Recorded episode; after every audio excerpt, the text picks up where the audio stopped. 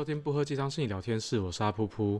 最近其实我们有一段时间没有更新了，那没有更新的原因其实蛮明显的，就是我蛮忙的。然后七八九月基本上都是工作的旺季，然后我算是从一路从五月份大概就忙到现在的。那最近再加上搬家，我搬回我原本原生家庭的地方，我有点像是回家来做一下就是返家功课。然后过了一个礼拜，我觉得这个决定真的糟透了。我目前也还在。算是在面对自己原生家庭的议题吧，然后我会持续更新，只是我不确定那个更新的进度会多快。那我先来回答一个网友的问题。那我觉得就是上一集 Me Too 这个事件，其实我们我其实自己也后续也反思蛮多事情的，因为回到最一开始，就是我觉得我自己在性别上面我还蛮常处于一个相对优势的位置。那可是我知道会有更多人，这不管是文化、性别各方面因素，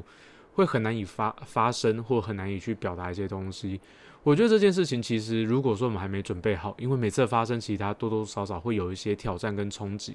我觉得就好好准备好，好好的去调试自己的身心。我觉得有没有办法发生不是最重要的，最核心的还是回到我们有没有好办法好好做好自我照顾。我觉得不管发生什么事情。跟自己在一起是最重要的。那其他人怎么看？我觉得倒是其次。Me Too 本来就有打算要录第二集，因为我发现就是身边还是有很多人对于到底为什么当事人没办法现场表达这件事情，其实有很多的，嗯，算是有很多的盲点。然后这件事情其实跟每个人其实我们都有一个既定的角色跟立场，那去去。体认到对方的立场是什么，其实是一件还蛮不容易的事情。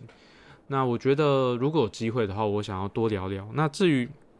里面有一个很关键的一句话，是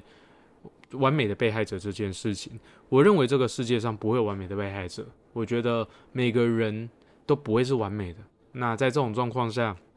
我们不需要是完美的被害者，我们才能去为自己发声。当我们当下觉得被压迫、被限制，甚至是我们就直接讲的，我们被侵犯、被被害的状况下，其实我们本来就有那个力气去为自己发声。然后这个也是回到女权主义一个很核心的议题：为什么女权需要去争夺？为什么少数族群、少数性别的权益是需要争取的？这个东西原本就应该属于我们，而不是说我们需要透过争取我们才能得到这个东西。那我。我我是衷心希望这位伙伴他能能够慢慢找到你的就是发声的力气。那可如果还没有力气的话，请容许自己可以多待一会儿，多准备一下。你也不一定一定要发声，可是跟自己同在才是最重要的。然后我好感谢你愿意发表一个那么这么真心的一个就是贴文。然后我其实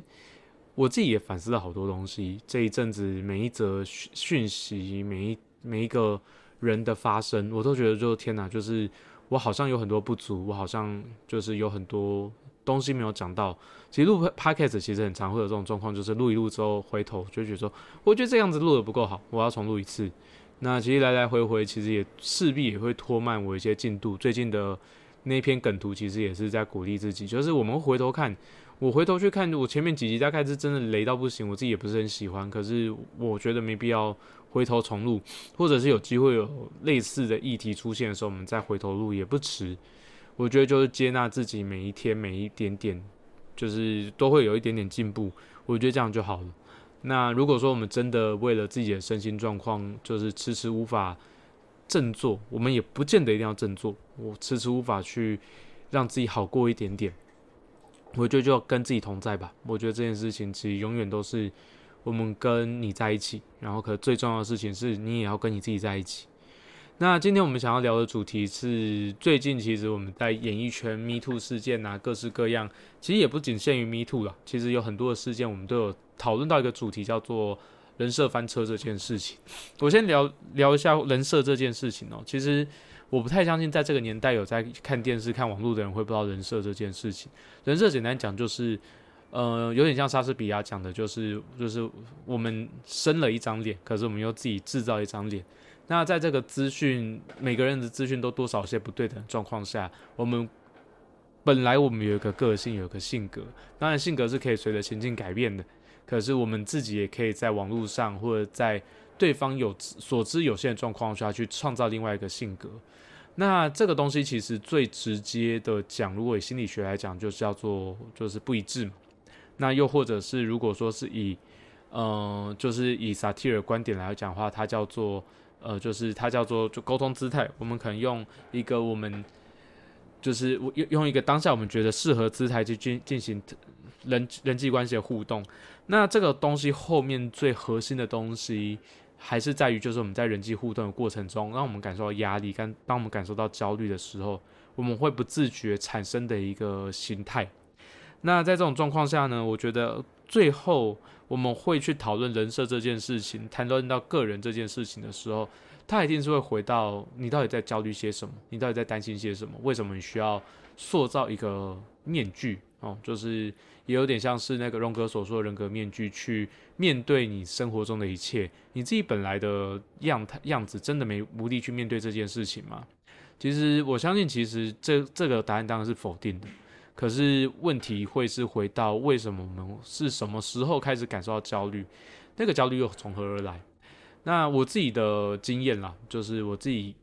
过去可能也会觉得说，哦，我要维持一个聪明啊，一个很反应很灵敏的一个人设。那这样的人设，它其实可以多少让我讨到一些便宜。最核心的好处就是，诶，就是有很多，呃，好的工作机会、好的发展机会，我会第一个拿到。可是认真讲一件事情，我在进大学，我进进了就是日文系。其实我认真讲，我对日文真的一窍不通。我然后我最后发现说，哦，好像有时候事实的装笨是一个还蛮好的一个技巧。那认真讲一件事情啊，就是。那个时候装笨也带给我很多好处，所以我开始也慢慢放弃，说我一定要当全班最聪明的那个人。我觉得当我有把握的时候，我再当那个角色就好了。所以我记得我从就是大学回到我高中母校的时候，其实老师就讲说，我觉得你在大学第一个学会的东西应该是装笨。那这件事情我觉得也是还蛮有趣的。可是就是如果说我们是讨论到人际关系的话，我们其实会有些焦虑，是人之常情。这个东西可能就涉及到原生家庭。涉及到各式各样的东西，那可如果回到公众层面的话，那这件事情就其实有还蛮多值得讨论的地方。第一个的话，就是这个算不算一种欺骗？一是不是一种诈骗？我们最近其实有很多社会案件，有很多的明星歌手，他们其实塑造出来的东西，其实不是只有单纯的性格而已。我还有包含他们的呃，maybe 是他们的学经历，maybe 是他们的资产，maybe 是各式各样的资讯。那这个东西会不自觉让大家对他可能有一些敬仰、崇拜，甚至是欣赏这件事情。那它算不算是一种欺骗？它算算算不算一种诈骗？我觉得这个东西就是还蛮值得去讨论的。那认真讲一件事情啦，通常我们会去欺骗他人，或者是我们去塑造一个假冒的形象，大部分它是背后是有些好处的。我对我觉得最经典的大概就是《创造安娜》这部影集。他去创造一个他高人一等的一个形象，他去创造一个，呃，他是独一无二，甚至他很有商业头脑的形象。它其实是可以有很多很多商业上的好处。那我们也看到有很多人的人设，他能够维持到现在，他或者是他刚开始想要去塑造这个人设，其实其实也是在于说他需要一个够高的位置。那这个东西如果说回到我们自己个人的话，其实也很常看到我们要买那个车。哦，高级的车车哦，高级的包包，高级的衬那个衬衫，高级的牛仔裤，这件事情其实认真讲啦，它其实是给人很大压力。为什么我们要那些东西才能够证明我们自己的实力？可是回过头来讲，就真的有很多的业界，他们好在乎这些东西，他们会先看的东西是你有没有一个够高级的手表，而不是看你有多少的手腕。那这件事情其实就会是一个在。一个压迫的体体系之下，我们不自觉去服从这样的系统里面。那当我们有一天我们可以不用在乎这个东西的时候，是我们高度够，然后同时我们有足够实力的时候。可认真讲，我会回过头来问一件事情：是维持这样的人设不累吗？我觉得这是一件好辛苦的事情。我们需要去贷款，我们需要去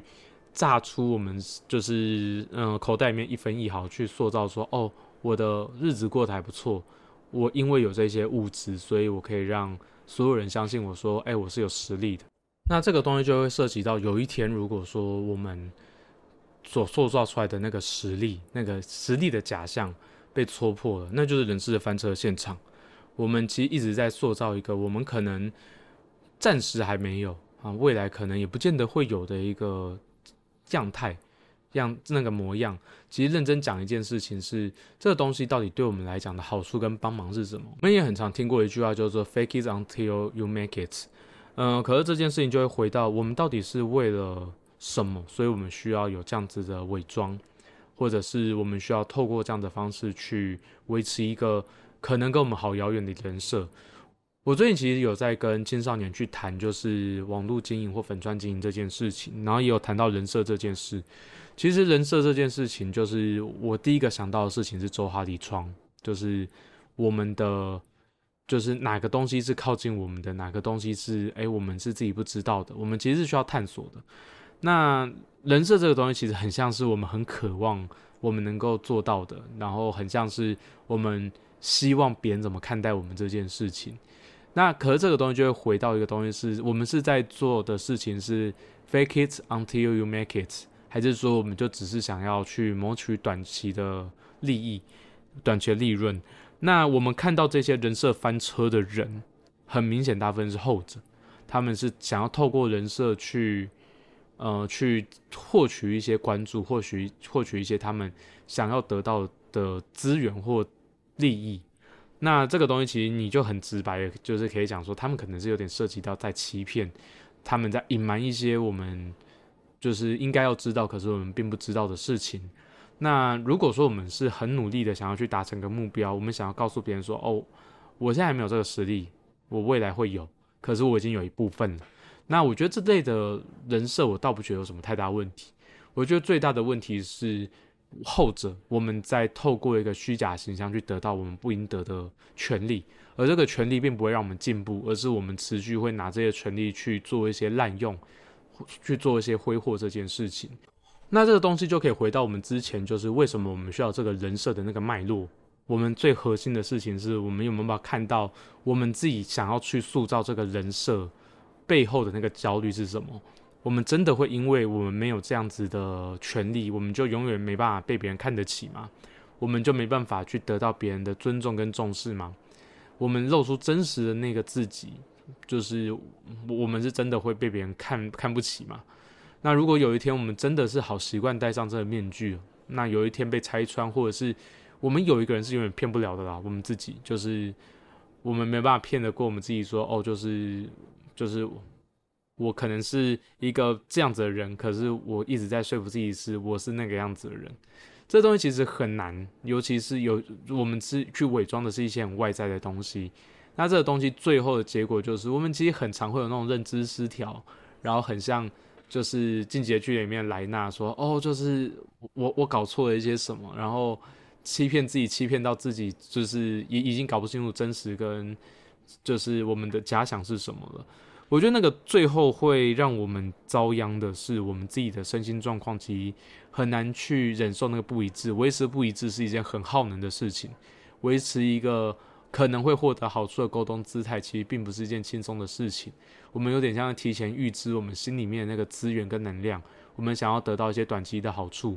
或者是我们想要换得一些短期的平安。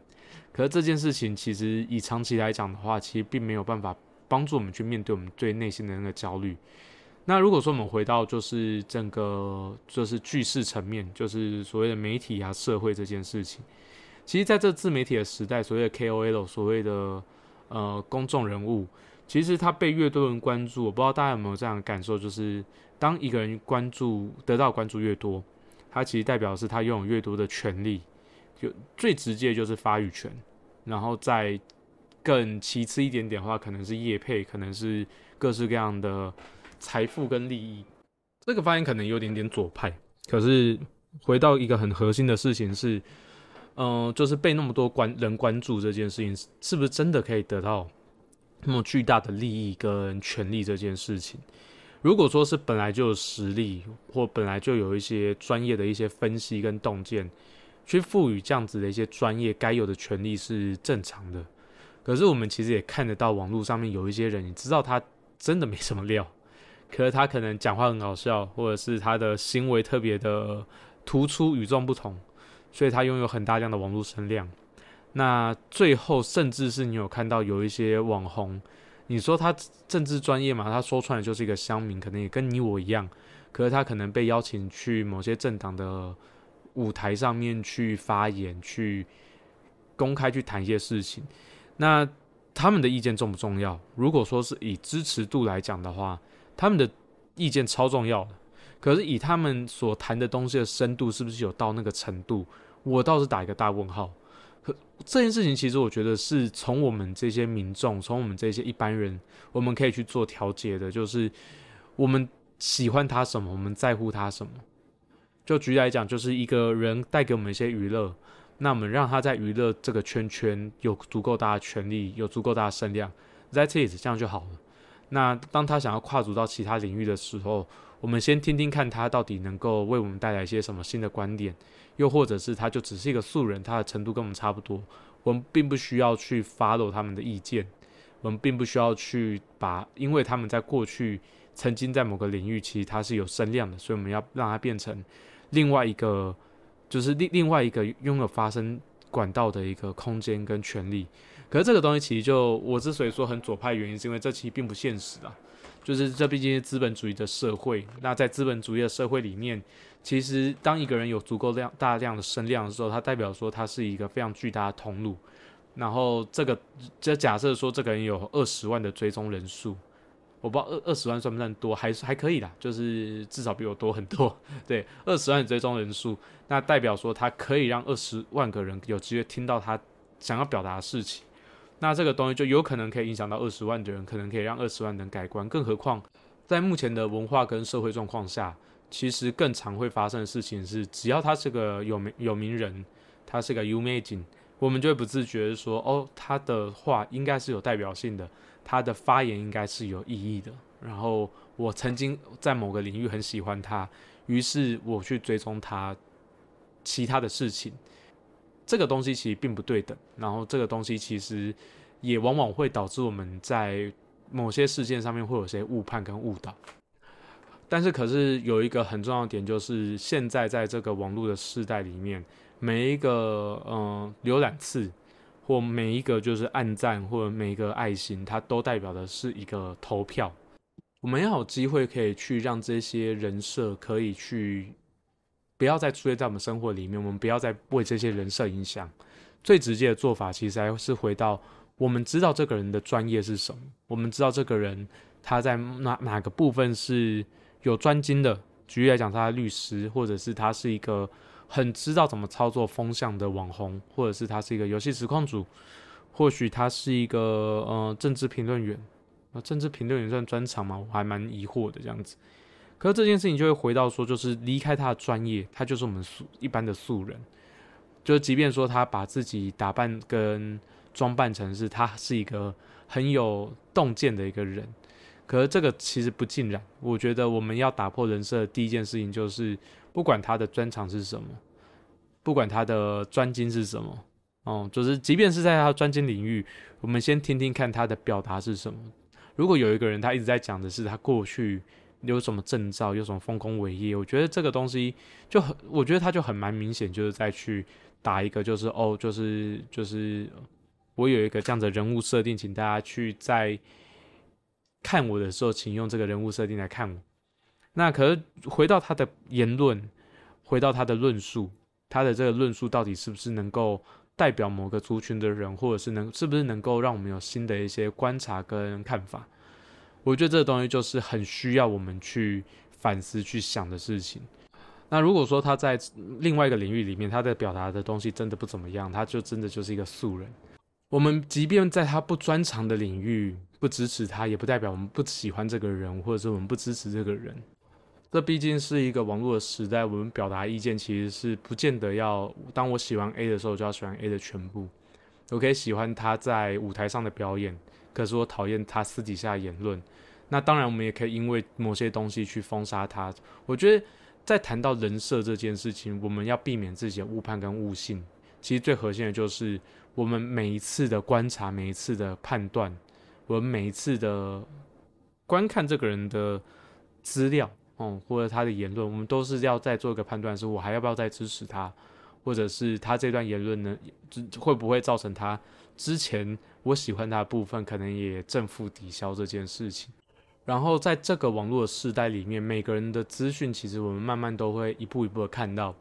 你有去看到一些人他的人设开始翻车的原因，往往都是他在网络的时代里面，他要揭露的事情越来越多。他就算自己不想揭露，他的身边的人或者他的合作伙伴也会替他揭露。那如果说他越想塑造出自己是一个完美的形象，他就越会面对到翻车这件事情。这世界上不存在完美的人，自然而然我们也不需要去喜欢一个完美的人。那即便他有缺点，我们还是可以去拥抱他。他有缺点这件事情，除非这些缺点其实他是会涉及到欺骗，就很像是我们最开始聊的他的人设，他一直维持一个很虚假的人设。那这个东西就会是我们每一次都去评估，说我们还要不要去支持他，我们需不需要再站下这件事情。可是，在网络时代里面啦，我认为偶像是一个不必要的存在，因为就是我们当我们越迷有某某些人成为我们的偶像，不管他是因为歌声、外表、言论各方面的不各方面的特质是让我们欣赏的，我们可以保留在欣赏的位置就好了。因为当我们把他当成是偶像，其实我们也在赋予这个人有高于一般常人他该有的权利。可认真讲一件事情。嗯，一个唱歌跳舞或者是一个政治人物，他真的值得我们作为一个偶像吗？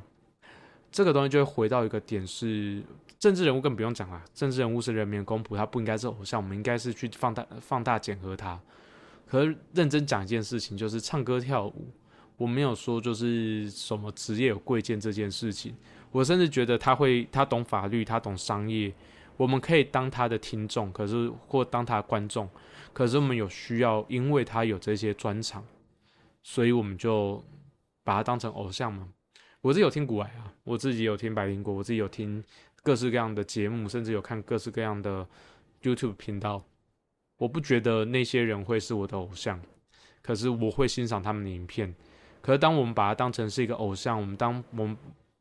把自己定位成是他的粉丝的时候。其实我们在赋予他高于我们的权利。那在这个过程中，我们会去问一个东西：是他们真的有那个肩膀可以去扛下这个责任吗？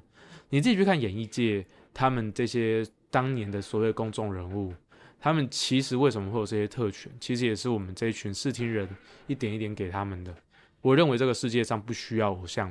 我们可以喜欢一个人，我们可以欣赏一个人的作品，可是我们不需要成为他的粉丝。我们不需要成为他，就是在那个框框里面，只有点像是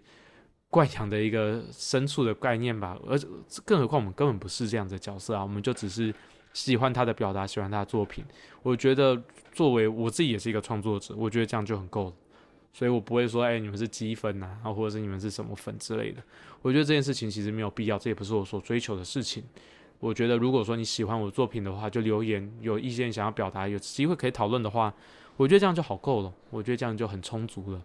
我其实很渴望，就是未来我们可以在一个更和平、更平等的环境底下，每个人都拥有每个人的权利，应有的权利，每个人都差不多。如果有一个人，除非他有表达说他有意愿，且在真诚的状况下去表达说他有这个责任，他有这个承担责任的准备，去。接受更大的权利跟更大更大的责任，否则这些权利跟责任都不应该属于这个人。尤其是这些人，他所谓的人设，可能是来自于他本身的内在的焦虑，他对于自我价值感的怀疑，所以他去塑造了一个根本不属于他的人设。那我们要怎么样去让这个这样子的人去有更大的权利，然后同时去承担更大的责任？他翻车迟迟早事情啦，这让我想起我之前在国中的补习班担担任班导师的时候，有一个同学，他其实很迷某一个男星，他说：“哦，这个男星他其实很努力，他很孝顺。”然后或者是我以前有一个算是同事的一个友人，他说他他很喜欢就是某个被 me too 的男性，他觉得他是那个新好男人的形象很 man，他很爱这样子。可是这个东西就是他到底是属于他的。就是他很 man 的形象，他创造出来的，